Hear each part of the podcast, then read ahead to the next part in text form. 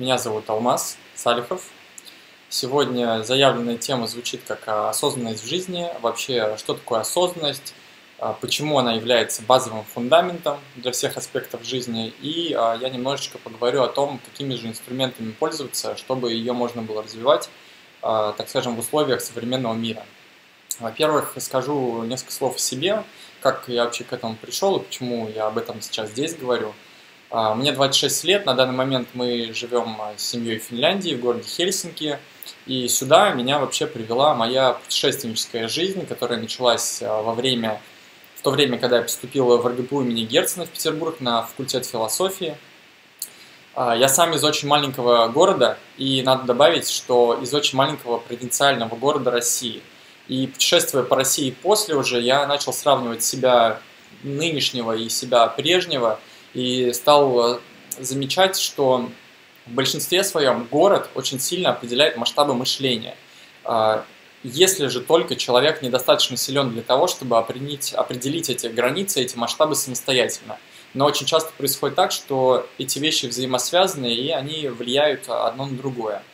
Поэтому переезд из маленького такого города в Башкирии, который называется Нефтекамск, в большой город моей мечты, который называется Санкт-Петербург – был для меня, можно сказать, взрывом. Он был настоящим изменением, таким кардинальным изменением, которое можно по факту уловить, ощутить телом, а не только осмыслять интеллектуально. А почему я говорю про переезд? Потому что сегодня речь пойдет об осознанности. А осознанность и развитие осознанности, как я это, как я это вообще ощущаю на собственном опыте, это кардинальное изменение в рамках собственного восприятия, в рамках собственного мышления – которая позволяет видеть не то чтобы другие вещи, не то чтобы кардинально все, абсолютно все меняется, но видеть то же самое, но с большей точностью, так скажем, а, с большей глубиной, с большей детализированностью, как если бы, например, мы смотрели кино в качестве 240, самым минимальным каком-нибудь, или 140 там, а потом мы посмотрели кино то же самое, но в качестве 4К. Для меня примерно вот такая разница была. И каждый этап повышения уровня осознанности, для меня он похож как раз-таки на процесс подбора очков у окулиста. Он начинается с того, что человек, приходя к, к окулисту, например, те, кто носит очки, а, у вас наверняка есть э, друзья, которые считают, что они идеально видят до тех пор, пока вы не даете им а, попробовать свои очки. И если вдруг у вас э, примерно одно и то же искажение глаза, то они внезапно, как будто бы у них инсайт, и теперь их картина мира немножко изменилась. Они считали, что они видели идеально. Но в какой-то момент они надевают очки и видят, как идеально видеть. И вот этот процесс, он э, начинается с того, что человек сначала понимает, что он видит не очень идеально. Он идет к доктору, доктор ему ставит какие-то менее слабые линзы, просит прочитать э, текст. Э, человек впервые видит, что, оказывается, есть, ну, так скажем, некое восприятие, которое позволяет видеть прежние вещи совершенно иначе. А, какие-то вещи немножко четче, какие-то вещи немножко глубже, богаче, возможно. Потом а, доктор ставит какие-то более сильные линзы, и вам а, становится видна другая какая-нибудь нижняя строка, которую вы до этого не видели, и вы понимаете, что, оказывается, есть уровень, ну, где можно еще четче видеть, и вы удивляетесь, как же я, там, дурак такой, мог подумать, что то, как я воспринимал мир до этого – то, как я воспринимал его раньше, это совершенное восприятие. Но тут окулист снимает линзы, и вы возвращаетесь как бы в свое мутное бытие, так скажем, до тех пор, пока вам не сделают очки, и вы ждете.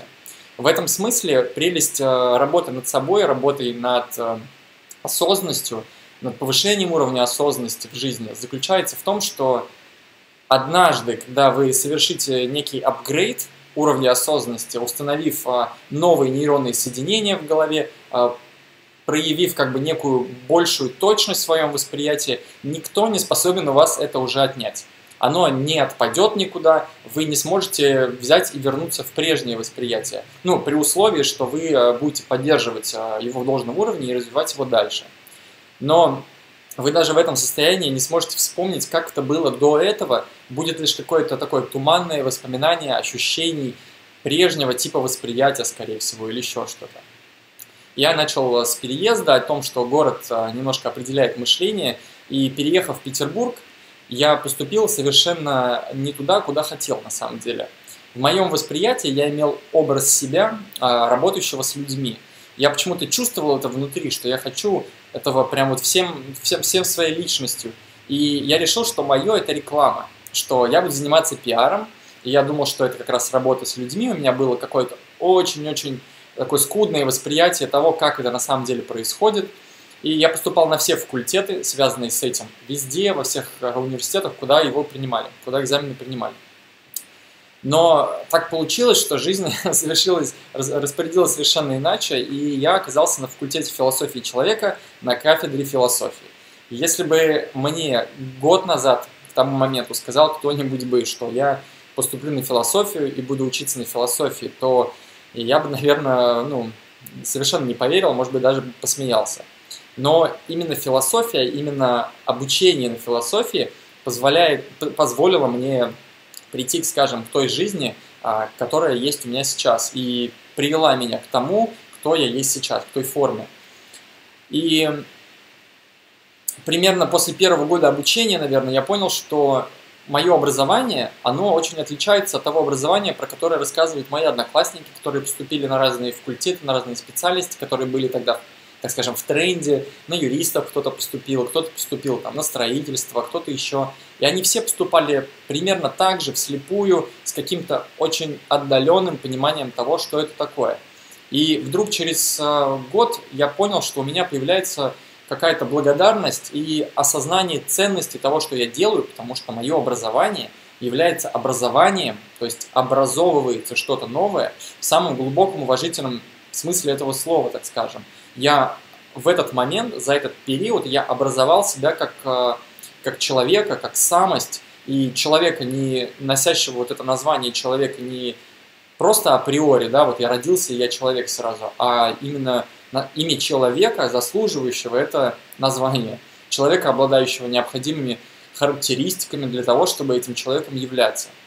И факультет философии удивил меня тем, что вместо того, чтобы заливать, так скажем, мой гибкий и тогда еще очень жидкий э, цемент мышления и восприятия, которое у меня было лет в 18, который способен стать чем угодно еще, и он не знает, чем он хочет стать, и иметь любую форму, вместо того, чтобы заливать это в определенный шаблон и способствовать отвердеванию в этом шаблоне, типа юриспруденция, или мышление физики, или мышление лингвистики, или мышление медицины, которое отсеивает все остальные типы мышления – мой факультет, он напротив расширял мое мышление, расширял мое сознание, а, учил меня мыслить, и лишь и как бы он способствовал просто тому, чтобы мое сознание не отвердевало. Наоборот, он как-то способствовал тому, чтобы оно постоянно было гибким, постоянно было живым и легко адаптировалось а, к динамичному миру этому, в котором я нахожусь. И когда я знакомился с идеями мыслителей разного времени, я начал осознавать, что в моем детстве – были подобного рода идеи, но они не находили никакой поддержки, или будучи осмеянными за какую-то такую наивность или излишнюю возвышенность, они умирали во мне. Я потом подумал, что я ну, как-то неправильно думаю или думаю не о тех вещах. И когда я впервые понял, что я потерял из детства, меня прямо зарило. То есть я понял, что я потерял способность свободно мыслить. А, осознанность, в принципе, это как раз-таки та вещь, которая обуславливает вот эту способность э, свободно мыслить, мыслить вне шаблонов, которые установились в голове уже там, за последние 20-30 лет жизни. И этой способности свободно мыслить, спокойно мыслить, я учился снова на факультете философии. А, в то время, когда я учился там, я начал путешествовать. Я начал много писать, я завел блог, писал поначалу о путешествиях, а, затем это все выросло в проект Travolution – это такая некая игра слов от э, английских слов э, revolution, travel, путешествие. И это такая моя концепция того, что э, внутреннюю трансформацию можно совершить через путешествие. Хотя я верю, что понимание такого рода могут происходить в любой деятельности, при условии, что человек очень глубоко и осмысленно в свою деятельность погружается. Потому что, как говорят, что истинные знания, они универсальны. То есть их можно вычленить, как бы культивировать, что ли, из, из любого действия. Так я это вижу. Чем бы я ни занимался, я начинаю заниматься своим саморазвитием через это дело.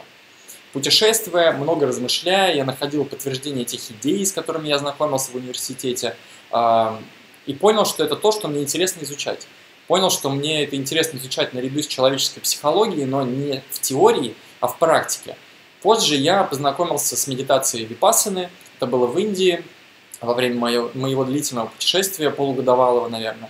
Потом я посетил еще один ретрит, потом я еще, еще один ретрит посетил, и я стал больше читать, больше углубляться в это, больше писать, общаться с людьми, специалистами в этой области, и посвятил, грубо говоря, все свое время изучению человеческой психологии, человека как элемента общества, человека как э, единой структуры внутри себя еще. И со временем блог обрел в котором я писал, обрел э, популярность, люди стали обращаться с вопросами, просили совета, э, начались какие-то консультации, которые я начал давать. И я тут понял, что оказывается то, что я в себе все это время растил, э, то время, которое я посвятил тому, чтобы погружаться в эту тему, люди тратили на то, чтобы ну, работать, зарабатывать на жизнь. То есть они не занимались собой, они занимались собой, так скажем, внешним, не внутренними какими-то аспектами. И в тот момент, когда я начал получать очень много запросов о помощи, я понял, что оказывается то, что мне ясно, оно не совсем очевидные вещи. И оказывается, что для того, чтобы их понимать, необходимо уделить какое-то время.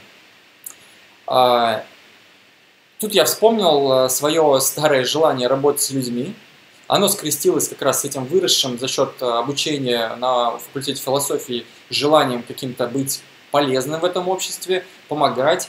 А, и скрестилось с тем, что я нарастил за все вот это время внутренних исследований опытом.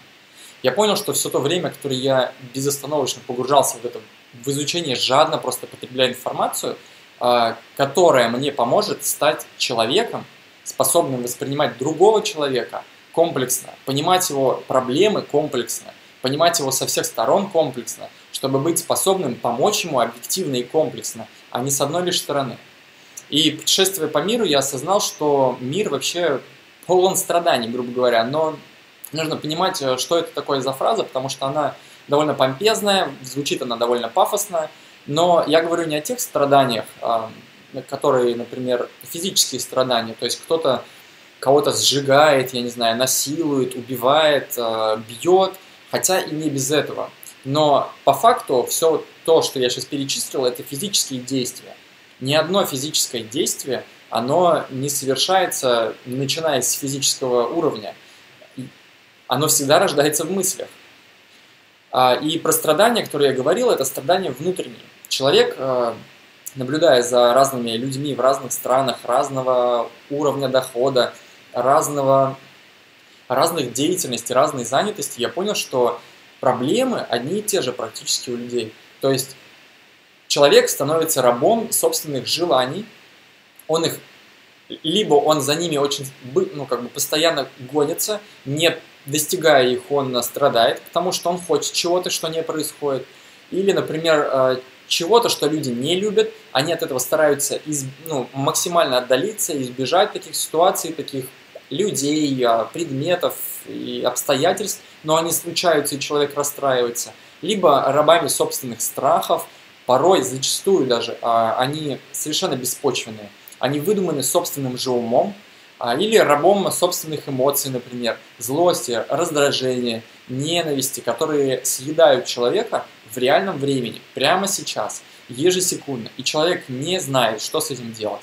А существуя в нашем мире, в котором этим страдает большинство, грубо говоря, у человека создается ощущение, он же проверяет, он как бы сканирует реальность, и он проверяет, у кого-то так же или я ненормальный.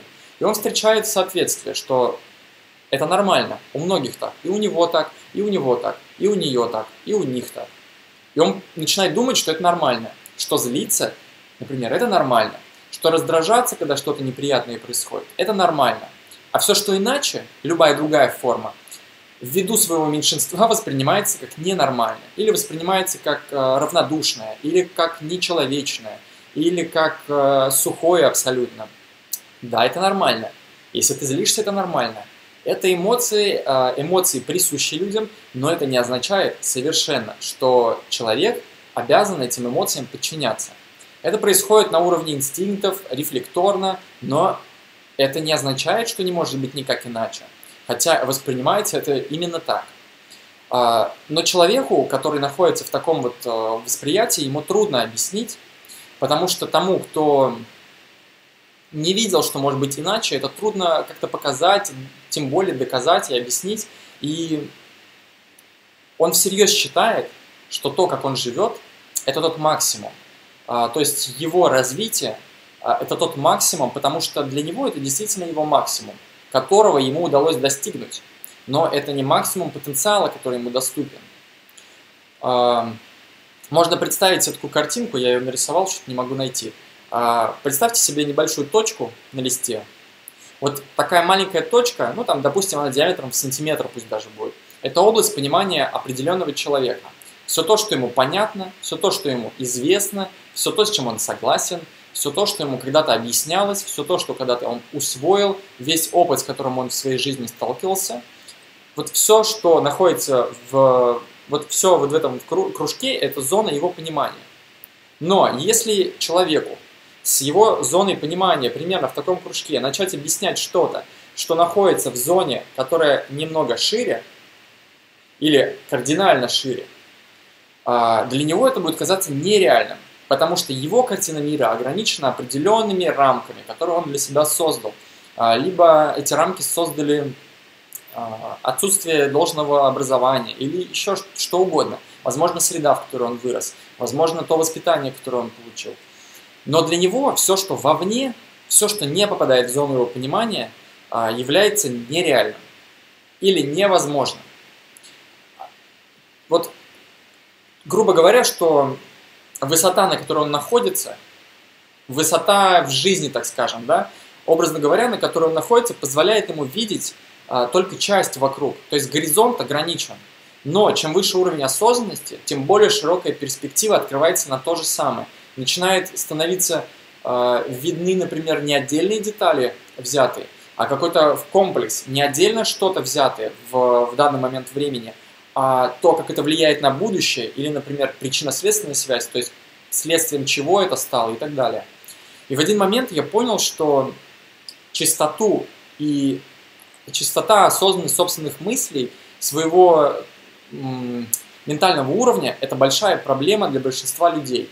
Но это было бы не такой проблемой, если бы эта проблема принималась этими людьми как проблема. То есть, если бы они соглашались, что она существует. Но печаль в том, что даже для того, чтобы принять свою неосознанность, необходимо хотя бы только осознанности. В этом какая-то ирония заключается или что-то, я пока не разгадал эту загадку, но это так и есть. А, иначе человек, как пациент, который пришел проверять э, зрение свое впервые в жизни, будет заявлять о том, что он видит идеально. До тех пор, пока ему не наденут первые линзы. И у человека не появится столкновение с иным уровнем восприятия. В этом нет никакой магии, просто появляется новая глубина, э, новые, так скажем, элементы, которые позволяют иначе смотреть на вещи, глубже, соединять какие-то вещи, которые до этого были не связаны абсолютно. То есть появляется новая глубина во всех аспектах жизни. И в работе, и в бизнесе, и в преподавании, например, и в отношениях э, с любимым человеком, с незнакомыми людьми, в семье там, и так далее. Но проблема в том, что если пациент может полагаться на помощь врача, который наденет ему эти линзы и проверит и подберет необходимое, то в работе над развитием осознанности никто не в силах помочь человеку, кроме него самого. И все это э, вылилось впоследствии в тот труд, которым я сейчас занят практически все свое время, наряду с собственным саморазвитием. Это помощь людям в том, чтобы вот эту пелену, которая мешает воспринимать мир таким, какой он есть, убрать с глаз, расчистить, а, я иногда говорю, лобовое стекло собственного восприятия, которое мешает нормально функционировать. Да, вы будете ехать, но если стекло лобовое грязно, непонятно, куда вы впечатаетесь, не, как вы будете действовать на поворотах и так далее. И то есть э, нужно еще после этого научиться поддерживать его в ясном состоянии.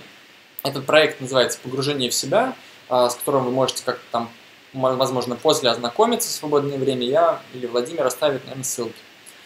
Наш мозг, наш ум – это то, что является корнем всего нашего бытия, всей нашей личности. И это пункт управления всем тем, чем наполнена наша жизнь. Наше поведение, наше мышление – наша речь. Вот почему мне самому интересен и этот курс, например, про диалог, в котором принимаете участие. Потому что это тоже своего рода иной аспект осознанности, который делает мою общую осознанность немножко глубже. Или осознанность, например, в питании, осознанность собственного тела, а, осознанность в общении, в коммуникации, осознанность отношения с людьми, осознанность собственных реакций, осознанность собственных эмоций, осознанность собственных желаний. Это влияет абсолютно на все. Сама личность даже, сама э, самоидентификация, она зависит от того, что происходит в нашем уме. Она происходит, зависит от того, что происходит с нашим умом, даже можно сказать.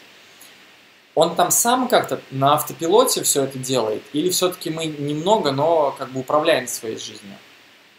Поэтому осознанность, я считаю, это очень интересная вещь, потому что, ну, но ее и трактуют э, совершенно по-разному, по-разному ее воспринимают. И мне кажется, что это как с путешествиями. Я люблю сравнивать э, с какими-то путешествиями.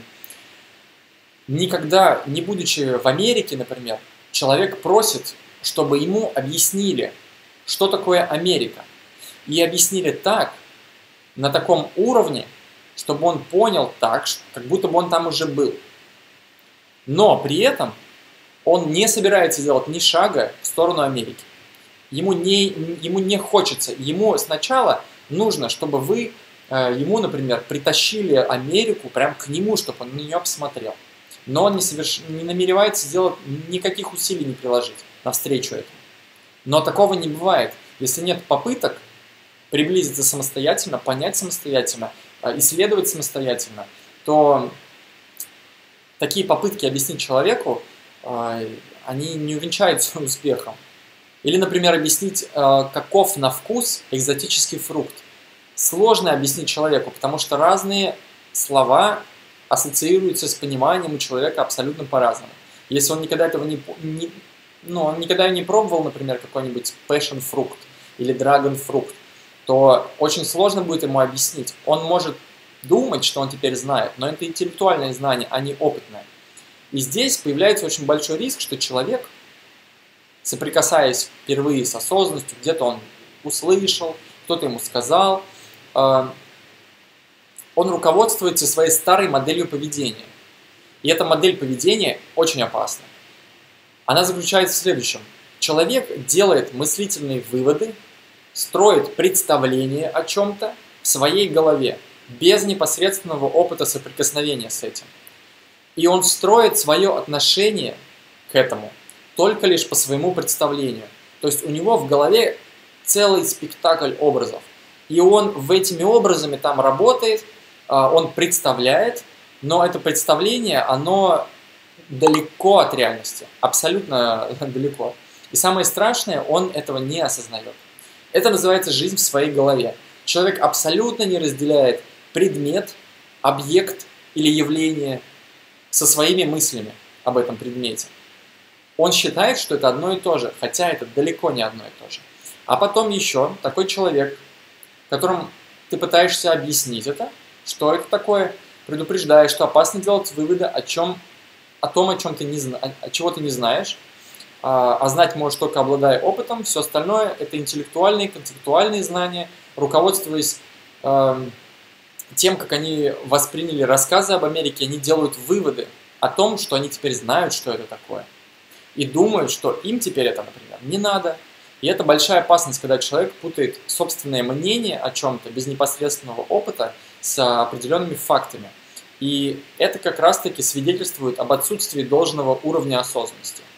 А, но говоря об осознанности, мне кажется, что стоит всегда давать четкое определение – а, так скажем, делать терминологический срез для того, чтобы, общаясь, а, пусть вас двое даже, чтобы вы понимали, что вы говорите об одном и том же. А так как нас здесь несколько, то мне кажется, что стоит дать определение того, о чем я говорю.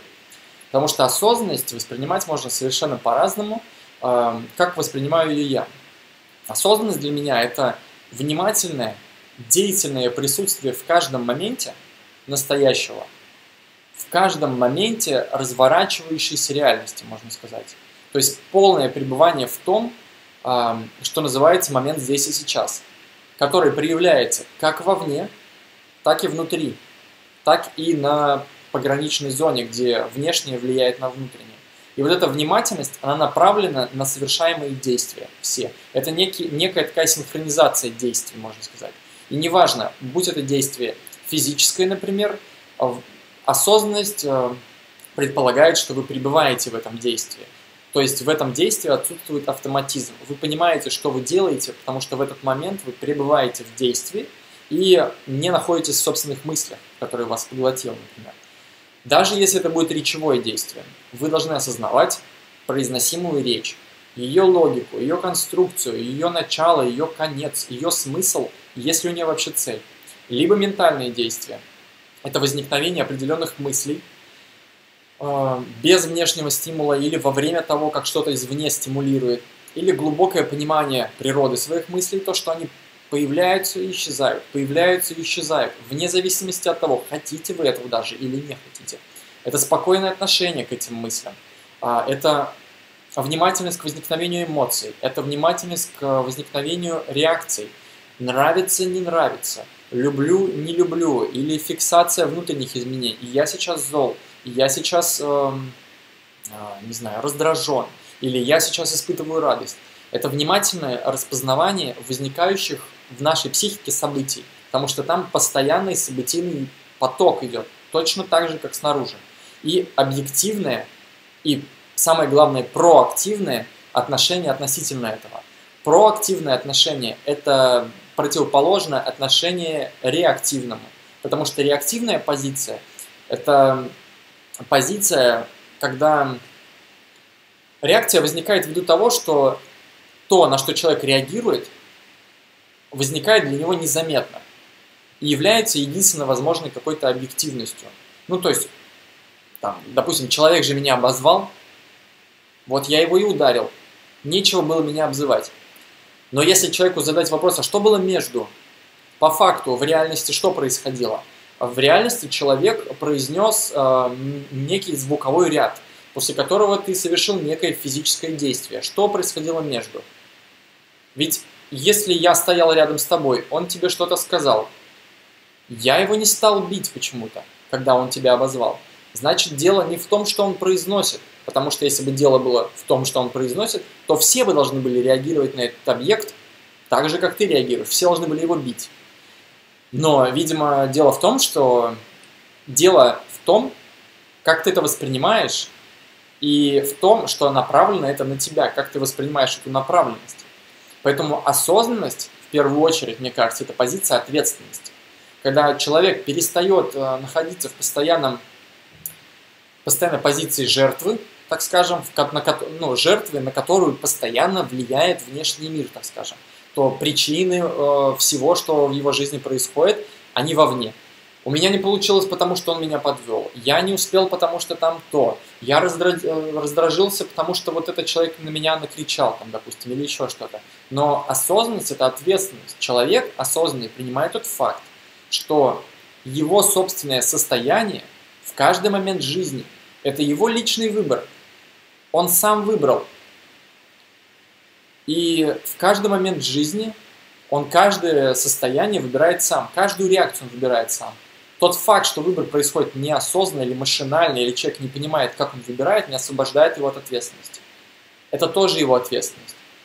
Поэтому люди, продолжающие тыкать вовне, предъявлять обвинения в порче настроения, э, в том, что человек который, какой-то его обидел, или человек какой-то его обозвал, это проявление такой базовой неосознанности внутренних процессов человек не понимает, что есть несколько уровней, процесс, то есть между чем-то, что происходит, и между тем, как я на это реагирую, происходит цепочка событий, которые человек не замечает. Осознанность – это какое-то такое внутреннее зрение, то есть я могу видеть деревья перед собой, я могу видеть скалы перед собой, но я почему-то не вижу, что происходит снаружи. Если будет пролетать по небу птица, я буду ее внимательно, я ее замечу, во-первых, потому что глаз у меня уловит, у меня есть внимательность к этому. Но осознанность – это примерно такое же внимание, только к тому, что происходит внутри. Это способность видеть незаметные прежде внутренние процессы, так скажем. Внутренние процессы восприятия информации в том числе. Как эта информация появляется, как я ее осмысляю, потом, как я ее оцениваю, приятно, неприятно, нужно, не нужно, как я на это потом реагирую. Это несколько этапов. Я на это злюсь, или я от этого бегу, или я начинаю бить, или я кричу, или обижаюсь, или наоборот у меня какое-то страстное желание к этому. Внимательность к незаметным и едва уловимым прежде процессам э, внутри собственной головы, которые раньше было не видно, или человеку всерьез сказал, что между словом, сказанным ему, и реакцией существует прямая просто зависимость, прямая взаимосвязь. Тогда как связь с реакцией существует больше с его собственным восприятием поступающей этой информации, которую он трактует сквозь фильтр представления о себе, который в большинстве случаев представление о себе, оно не терпит, когда на это представление в собственной голове кто-то посягает, кто-то подвергает, подвергает его разрушению. Он, он, например, думает, что он хороший человек, или что он думает, что, ну, он всерьез считает, может быть, он на самом деле такой, что он, например, честный, и его обвиняют в чем-то, что не соответствует реальности. Не реальности, а его представление о себе. То есть он путает, опять же, мнение с тем, что происходит на самом деле. И человек в неосознанном состоянии похож на наших предков, так скажем, всеми силами бившимися за выживание. Но теперь различие только в том, что за выживание бьется не наше, не наше физическое тело, а наше представление о себе, наше эго, которое собирается э, остаться таким, каким оно себя видит. Возникает логичный вопрос, а, почему так происходит, что мы этого не видим внутри? Раз это настолько важно, и что делать тогда, раз э, это важно, чтобы это начать видеть? И почему... Ну, потому что не очень хочется пребывать в темноте, так скажем. Осознанность, э, она для меня выражается в неких метафорах. Мне, во-первых, так проще, я это нашел для себя более, более таким функциональным инструментом, и я нахожу это очень интересным способом общения между людьми, потому что э, зачастую благодаря метафорам каким-то или образом, а, ну не образом, а вот именно тем, что создает внутреннее ощущение понимания какое-то, минуя многозначность слов. И для меня осознанность, э, я ее представляю следующим образом. А, пространство нашего ума всего, оно делится на сознательное и бессознательное. И у всех оно разное, ну разные соотношения. Но всегда в, в рамках одного человека сознательное – это всегда верхушка айсберга. А все то, что находится под, никому никогда не известно. И человек либо работает над тем, чтобы это раскапывать и проливать свет на это, либо нет и является жертвой, рабом того, что оттуда выплескивается, и он успевает лишь реагировать своим сознательно. Но именно то, что находится в темноте и руководит как раз-таки нами, оно, так скажем, как, как кукловод какой-то, или как будто бы что-то что нам приказывают из-за кулис, как себя вести, как, ре... как реагировать на это. Но мы это не понимаем. Что там происходит, непонятно. Как с этим работать, непонятно. Мы это не видим, и это становится абсолютно, ну, это несознательно. Почему мы этого не видим?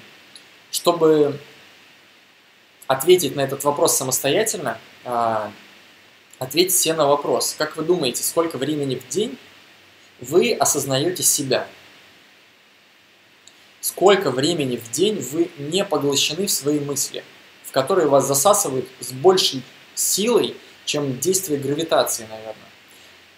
А, мысли засасывают с работы, а, с отвлекающих факторов на улице. Куча всего происходит, все требует внимания. Мы на это отвлеклись, на это. Сообщения, дела, работа, дом, позвонили, срочно, важно постоянно отвлекаемся. Мысли могут просто даже возникать. И если посчитать, то кто-то иногда называет часы, но я очень сомневаюсь. За день едва ли наберется, мне кажется, минут 30 в сумме за весь день. Может меньше. Скорее всего, меньше, если это такой среднестатистический человек. Сколько это в неделю? И сколько это в месяц? А сколько это получается за всю жизнь? Получается, Э, какую часть своей жизни мы по-настоящему живем в реальности, то в том, как бы, что на самом деле разворачивается в данный момент. Не в своей голове, не в своем мнении о том, как это, не заслоняя происходящее перед собой мыслительными процессами, мнениями, воспоминаниями или планами о будущем, или страхами о будущем. А, процентное соотношение между жизнью и тем, сколько мы в этой жизни осознаны, оно будет шокирующим. Но проблема в том, что многие и не знают, как это жить не в своей голове, как это жить в реальности, как это жить здесь и сейчас. Потому что об этом очень много сейчас говорят, и я считаю, что просто это слово или это, это, это словосочетание, оно потеряло какую-то свою сакральность, что ли. Очень много начали все этим пользоваться. То есть они называют слова, смысл которых, э, они никакой смысл в них не, не, не, не, нагружают никакой смысловой нагрузки, так скажем. То есть есть какие-то слова, и человек без понимания этого произносит. Говорит, здесь быть и здесь и сейчас. Я живу здесь и сейчас. Но как это, объяснить он не может. Поэтому э, проблема в том, что вот многие не знают, как это по-другому. И они словно всю жизнь проводят под водой, или как эти люди, которые никогда не, не догадаются о том, что у них плохое зрение, они не слышат под водой, что им говорят, едва различают, они думают, что они понимают, хотя уровень понимания между этими людьми в их диалоге абсолютно нулевой практически, потому что те не понимают, что говорят, эти не понимают, что они слышат, потому что у них своего вот этого терминологического словаря в голове не существует, они не понимают смысл слов, которые они произносят. Они не различают, что они перед собой видят, что перед ними происходит, потому что они видят это сквозь фильтры свои, сквозь, того, э, сквозь то, как бы, чем они являются. И бессознательно реагируют на все внешние стимулы, которые поступают, считая, что это абсолютно нормально. Кто-то время от времени выныривает из-под воды, осознает, что бывает, оказывается, по-другому, начинает что-то практиковать или заниматься, но мысли очень вязкие, и ты снова уходишь, если не на дно, но хотя бы под воду. И поначалу они, конечно же, начинают утаскивать обратно, постоянно вниз, они сильнее, тебя тяготят. И почему это происходит? Мы очень-очень много внимания уделяем тому, что находится вокруг нас. Это обусловлено средой обитания. Разумеется, нам важно смотреть по сторонам, знать, куда мы идем, видеть то, э, чем пользуемся, потому что мы можем этим себе навредить или навредить кому-то другому. Но внешний мир не единственный мир. Но ему уделяется практически все время, все внимание. Тогда как наша жизнь в этом внешнем мире напрямую обусловлена тем, что происходит в так называемом внутреннем мире, в нашей психике, в нашем уме. Осознанность в этом ключе – это прожектор света такой, знаете, на, на внутреннее пространство вот этого бессознательного. Что-то там происходит, у всех есть вот эта вот темнота внутри, и там какие-то события, какие-то процессы происходят. Но так как мы не видим в темноте, мы не способны на это повлиять, поймать это, управлять этим, контролировать, запретить это или еще что-то. А прожектор осознанности, который, разумеется, не сразу же сильнейшим светом проливает просто и рассеивает всю тьму, а потихоньку начинает как тусклый фонарик светить, потом еще мощнее, мощнее, мощнее, мощнее. Он начинает словно ловить преступников внутри нашей психики, которые, пользуясь этой темнотой, скрываются, которые то и дело причиняют нам какие-то проблемы, являются причинами наших реакций, являются причинами проблемы нашей жизни, и как только они становятся осознанными, они теряют силу, они перестают иметь э, любую власть над нами, так скажем. Мы с детства привыкли обращать внимание наружу, наружу, наружу, наружу, то. Нас с детства обучают это то, это вот это, э, предметам различным, которые нас окружают. Мы знакомимся с людьми, среди которых живем. Мы обращаем внимание на красоту, которая нас окружает, природу, объекты. Многие э, из этих объектов на данный момент особенно обладают очень яркой упаковкой, напрямую имея цель обратить на себя внимание.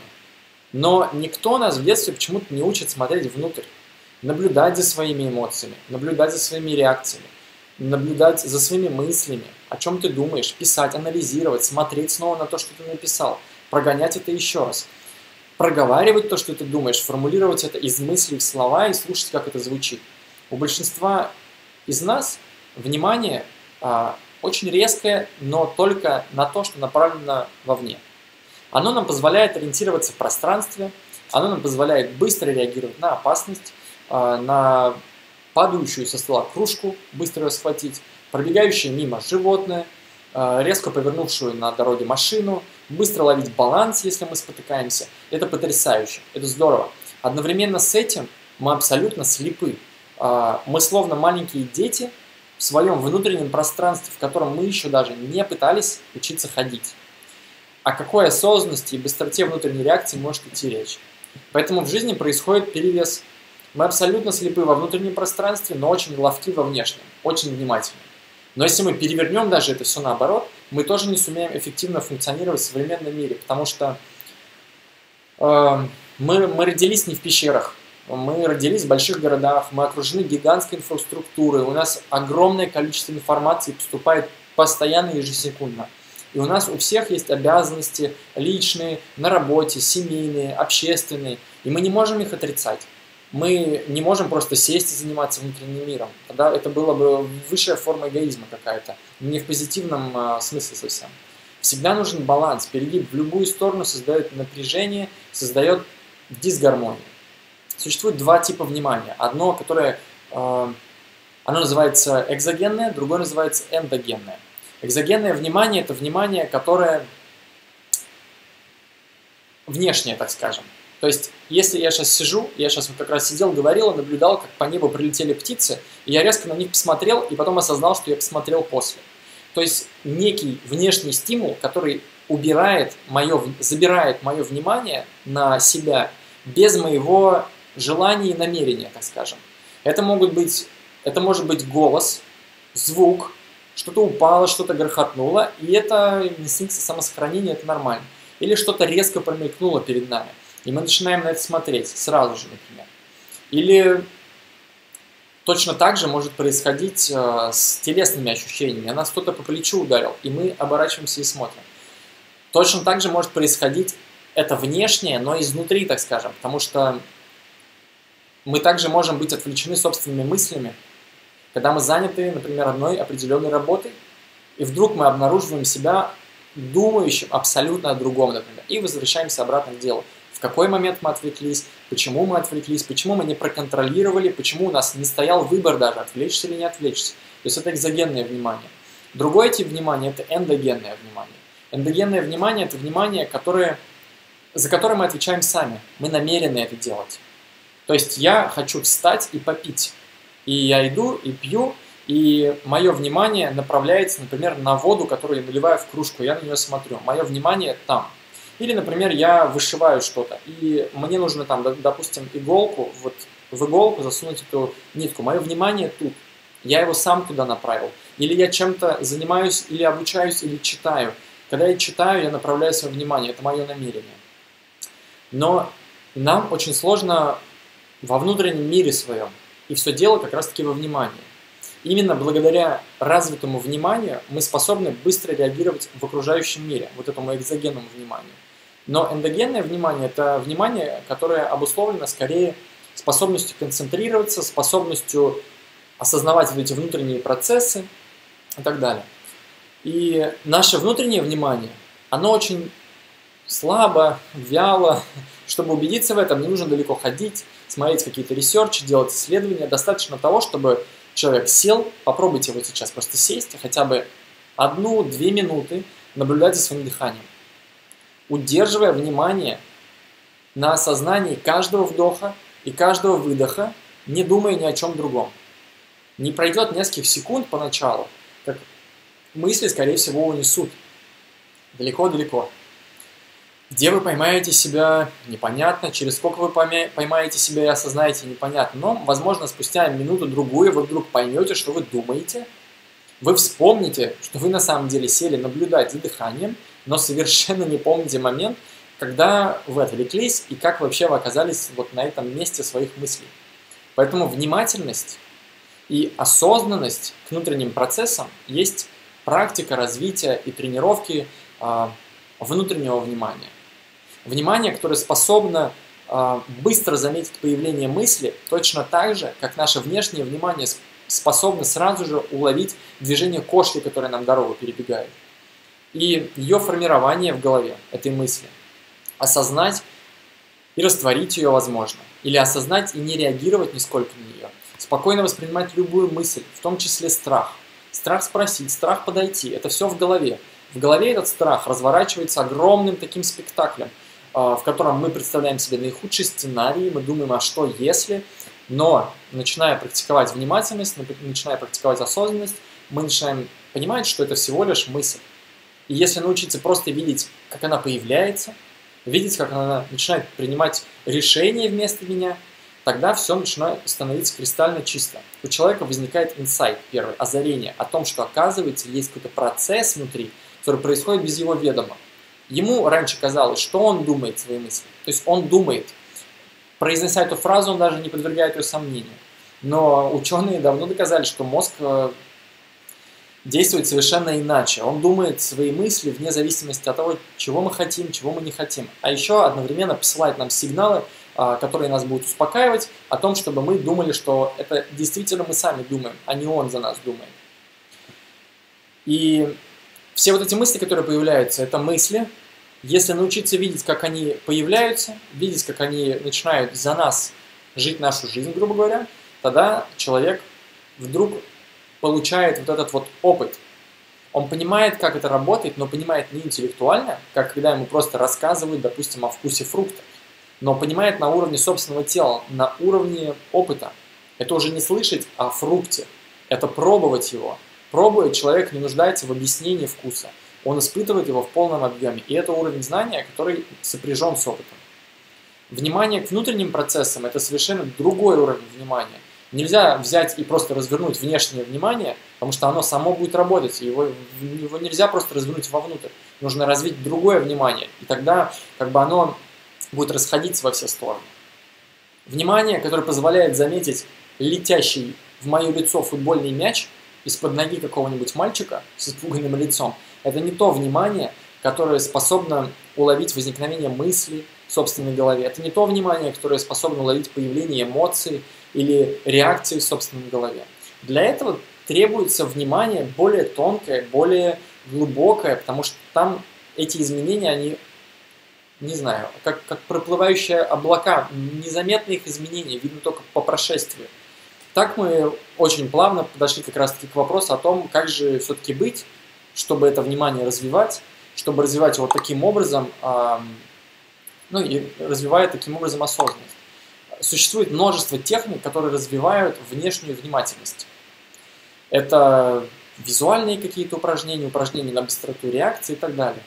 Точно по той же схеме существуют древнейшие упражнения и техники, которые позволяют развивать внимательность внутреннюю.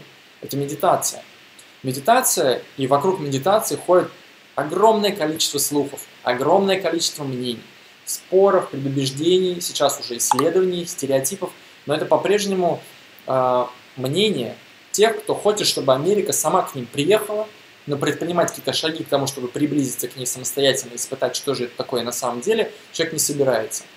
Медитация на самом деле это вообще невероятный инструмент для того, чтобы, во-первых, а, развить свою внимательность, она нужна нам для того, чтобы определять вот эти внутренние изменения, ну, внутреннюю внимательность, и действовать в отношении их уже не реактивно, как ведут себя животные, например, а проактивно, потому что у нас есть сознание, мы самостоятельно можем выбирать эффективную реакцию в определенной ситуации, а не слепо быть ведомыми чувствами, ощущениями.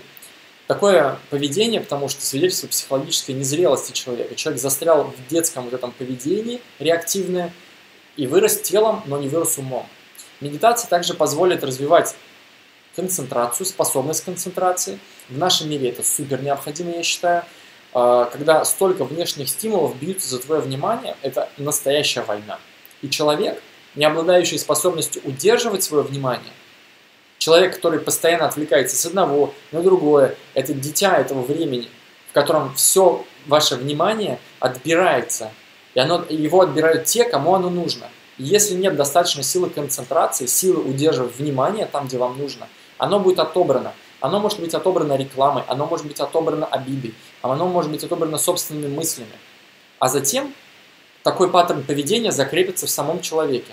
Он будет постоянно отвлекаться и не будет знать, что с этим делать. А так как он ничего больше не делает, а постоянно отвлекается – он постоянно, раз за разом, с каждым разом, с каждой реакцией укрепляет в себе эту старую привычку глубже и глубже и глубже. Но одной осознанности просто недостаточно. Недостаточно просто понимать, что у вас внутри происходит. Как бы нужно же понимать суть, цель, для чего вообще это делается. Это инструмент все равно. Поэтому медитация – это не просто инструмент, развивающий осознанность. Осознанность сама по себе, она, она не решает никаких проблем. Медитация же должна решать какие-то проблемы. И это не просто инструмент расслабления или инструмент, э, я не знаю, успокоения, как кто-то думает, релаксации. Медитация, во-первых, это такой вот серьезный труд, я бы сказал. И как только человек начнет практиковать, он убедится в том, что это не так уж и просто удерживать свое внимание, когда казалось бы, что это какая-то ну, такая элементарщина. Медитация – это инструмент для фактической измени... фактического изменения структуры головного мозга, изменения нейронных связей головного мозга. А нейронные связи – это как раз-таки то, что является, ну, скажем, программным обеспечением наших реакций, нашей жизни. И если представить мозг как машину, допустим, и изменяя их, мы меняем паттерны своего поведения. Мы не можем просто взять и решить, я так больше не делаю – этого недостаточно. Нам нужно изменить это на уровне бессознательного. Медитация позволяет не только осознать причину своего поведения, не только осознать причину своего отношения э, к людям, проблемам, не осозна... или не только осознать свои проблемы в жизни, не только осознать причины этого, не только осознать, э, почему я реагирую так, почему я так постоянно раздражаюсь, почему я злюсь на это, почему я ревную к этому, почему я ощущаю себя потерянным и почему я не знаю, что делать в жизни. Или помогает осознать, что ценности и желания, которыми человек вдруг жил, э, жил, он вдруг понимает, что они навязаны, они не являются его личными. Но медитация также помогает, почему она крутая, медитация помогает трансформировать это все. Да, мы и наш мозг меняемся ежесекундно, это понятно. А мы меняемся постоянно в соответствии с тем, какую пищу мы получаем, ну, мыслительную в смысле. Поэтому очень важно, о чем мы думаем, поэтому важно, о чем мы говорим, а, поэтому важно, что мы смотрим, поэтому важно, на что мы обращаем внимание, что мы читаем, какую информацию мы в себя, ну, какая информация в нас поступает. Но э, это реактивное изменение. Оно ре реагирует на какой-то внешний стимул, изменяется в соответствии с ним – оно просто реагирует на то, что происходит. Это просто изменение. Но работа над собой с помощью медитации – это проактивное изменение. Это изменение в, в ту форму, в которую я хочу его изменить, а не так, как получается просто. Так, как нужно мне, а не так, как происходит просто так.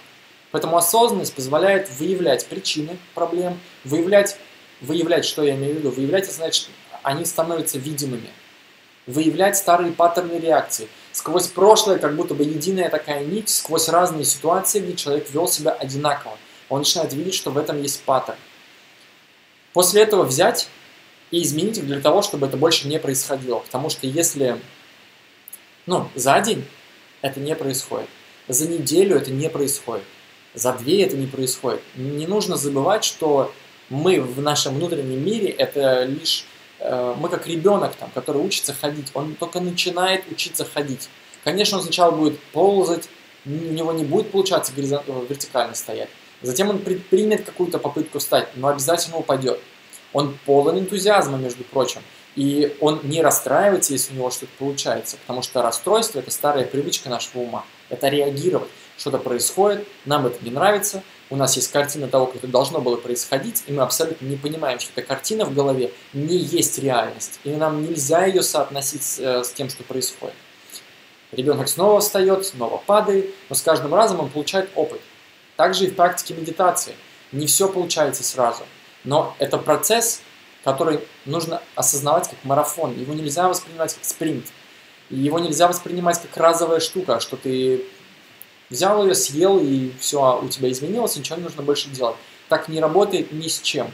Если человек ляжет на кровать и не будет двигаться, его мышцы атрофируются, он просто не сможет ходить. Поэтому, если не работать с нашим мозгом, умом, нашей логикой, нашей осознанностью, происходит точно так же. Если человек 20, 30, 40 лет не работал с этим, а работал на укрепление своих старых привычек, которые ему вредят, нужно трезво и честно принять тот факт, что на то, чтобы это поменять, тоже потребуется время. Не нужно рассчитывать на быстрый результат, потому что быстрый результат, быстрое удовлетворение – это ложная ценность, которая навязана этим обществом потребления. Быстро, комфортно. В, в реальности не все так происходит. Человеку, который начинает э, работать над собой, предстоит тяжелейшая работа, но она всегда несет плоды. И эти плоды невозможно представить себе до тех пор, пока они не случатся, потому что это опыт. Это ин, ин, то есть во внешнем человек не меняется внешне. У него не вырастает нимб, крылья или еще что-то. Он такой же человек, он также работает, он также живет, у него такая же семья, такие же занятия, такие же хобби, но воспринимает это он совершенно иначе. С ним также происходит неудача, но воспринимает он уже это как опыт и не расстраивается и не пользуется этими старыми привычками. Так как мы работаем с нашим умом, мозгом, это будет влиять на все аспекты жизни. Потому что решая проблемы на уровне ума и психики, вы решаете не просто проблему, а вы решаете так называемую над-проблему, под проблему, если хотите. Иными словами, вы не просто успокаиваетесь, когда злитесь, вы работаете над тем, чтобы тот механизм, который заставляет вас злиться, больше не срабатывал. Потому что если просто успокаиваться, то это похоже на поливание веток умирающего дерева. Но человек, занимающийся медитацией, например, э, понимая, что он делает, он исправляет в себе этот паттерн реакции, чтобы такого не происходило больше. А это уже своего рода лечение корней. Это имеет больше смысла. Зачастую, правда, люди неправильно понимают осознанность и представляют себе, что люди, которые занимаются медитациями, это люди-сухари. Или люди, которые больше ни на что не реагируют, они не наслаждаются жизнью, они ни на что не злятся, не радуются, контролируют эмоции и больше похожи на роботов, чем на людей. В их представлении люди – это люди полные чувств, полные эмоций, подверженные всякими ах и эх, и которые называют э, чувствами, которые они называют человеческими. Ревность, страсть, обида, страх, злость, месть. То есть, по их мнению, это то, что делает человека человеком. Я с этим глубоко не согласен. По моему мнению, человека человеком делает взаимоуважение, достоинство, любовь к ближнему, желание поддерживать, помогать и двигаться э, на пути собственного развития. Учась у тех, кто уже сильнее, и помогая тем, кто еще слабее. В этом смысле, мне кажется, человек становится еще больше человеком, практикуя это. Потому что во время практики он учится, как перестать, перестать быть рабом своего ума и стать лидером, так скажем, в своей жизни, а не ведомым. В этом смысле даже я считаю, что люди, которые управляют другими людьми, в хорошем смысле, э, они являются начальниками какими-то, директорами, предпринимателями, кто учит людей или занимается государственными, занимает государственные позиции или управляющие какие-то позиции. Он просто обязан быть в первую очередь лидером в своей голове. Иначе все, что он будет делать, он будет делать через призму своего вот этого нездорового ума. Он будет постоянно поглощен э, удовлетворением своих желаний, потребностей. Все силы свои и людей, которыми он управляет, будут служить не всеобщему благу, работать не во имя чего-то здорового и полезного, а во имя больного, одержимого ума. Чем больше власти, тем больше эго. Чем больше эго, тем больше власть ума над человеком. И если он не работает над тем, над способностью сопротивляться этому, если он не работает над своей собственной внутренней силой, осознанностью, человек, ну, то тогда не получится ничего. И власть это просто захватит его. Человек осознанный – это не тот, кто высох и никаких эмоций не имеет человеческих. Он их переживает точно так же, если не глубже. Просто теперь он не является заложником, теперь он понимает, что он находится в позиции силы, а не в позиции жертвы. Он сам вправе выбирать, мне грустить сейчас или нет, мне быть счастливым или нет, вне зависимости от того, есть ли на это какие-то внешние причины или нет.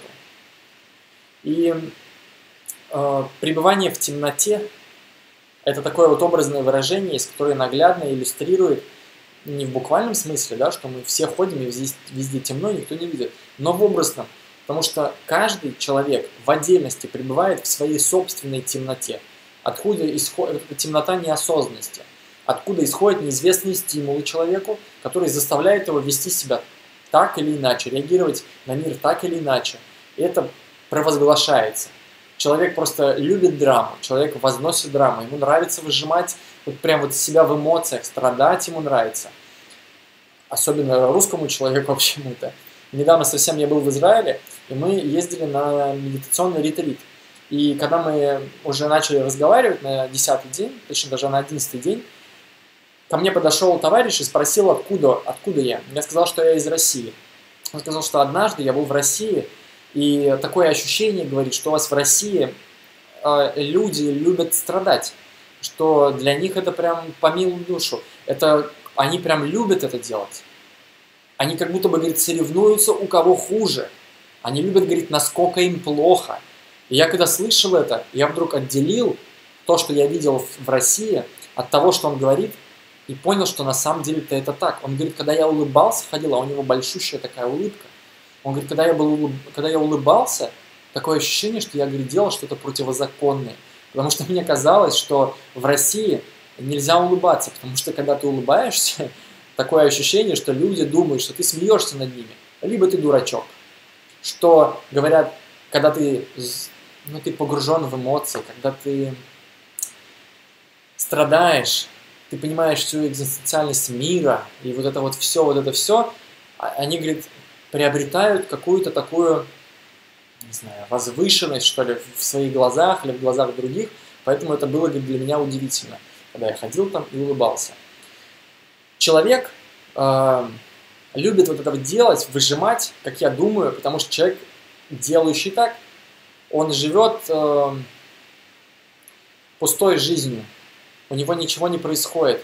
Почему у него ничего не происходит? Потому что его самого нет в своей жизни, он отсутствует в своей жизни, потому что он несознателен. То есть мимо него проходит жизнь, он в этот момент находится в голове своей, он там живет, и единственное, что позволяет ему снова ощутить то, что он живой, выдернуть его из рутины, это экстремальные эмоции, которые словно как, как страх какой-то его возносят на всем, что происходит. Пусть это будет злость, неважно, он не испытывает вот эти эмоции. Пусть это будет раздражение, страсть, ненависть, месть, агрессия какая-то или зависть.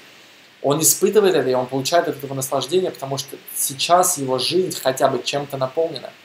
Человек, который живет полной жизнью, осознанный человек, ему не нужны вот эти мелочи.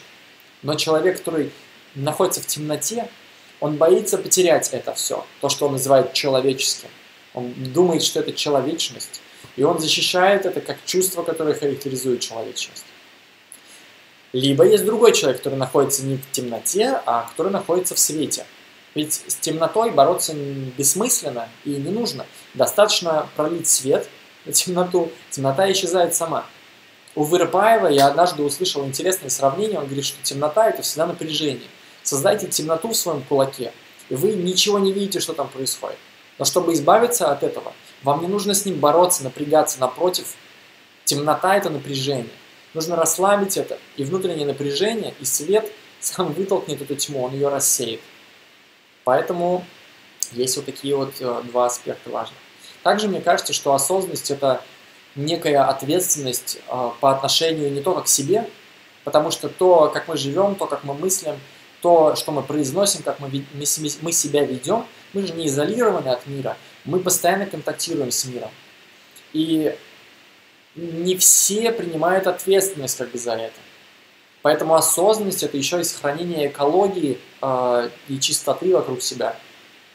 Не распространение грязи, которая внутри тебя есть, не выплескивание ее на близких, не выплескивание даже на незнакомых, неважно, не множить ее, а растворять как бы ее в себе, быть концом этого всего. Даже если ты оказался в звене распространения этой грязи. Кто-то на кого-то разозлился, выметил свою злость на этого человека. Этот человек в автобусе встретил другого человека, там на него накричал. Этот пришел домой, там он накричал на детей. Ребенок пришел в детский сад, там и вот эта вот злость, она как бы путешествует. Осознанность, мне кажется, это это состояние, когда ты понимаешь, что ты можешь быть концом вот этого всего. Не продолжать это дальше, выплескивать на кого-то, а понимать, что сейчас на тебе лежит ответственность растворить это в себе в глубокой любви, в глубоком уважении, в глубоком понимании того, откуда это все выходит. Эти люди не, не злые и они не плохие из-за этого. Они просто, как говорится, не ведают, что творят. Вот и все. Поэтому, если что-то случилось плохое, не нужно чувствовать себя плохо, чтобы этому сожалеть. Если человек хочет сохранять экологичность вокруг себя и помогать, а не вредить. Это нелогично. Как человек, чувствующий себя плохо, может помочь другому человеку, который чувствует себя плохо? Чувствует себя иначе? Как, как он это может сделать, если у него действительно есть такое желание? Сочувствие и сожаление без вреда себе и окружающим, мне кажется, что это благоприятные последствия развития а, осознанности в каждом из людей. Только сильный человек, способный трезво, ясно мыслить в любой ситуации, сохраняющий равновесие и внутреннее спокойствие, несмотря на даже, может быть, внешнюю суету и активные действия. Только он может действовать в этих ситуациях эффективно, оказывая реальную помощь, а не создавая для себя или окружающих ее иллюзию и видимость.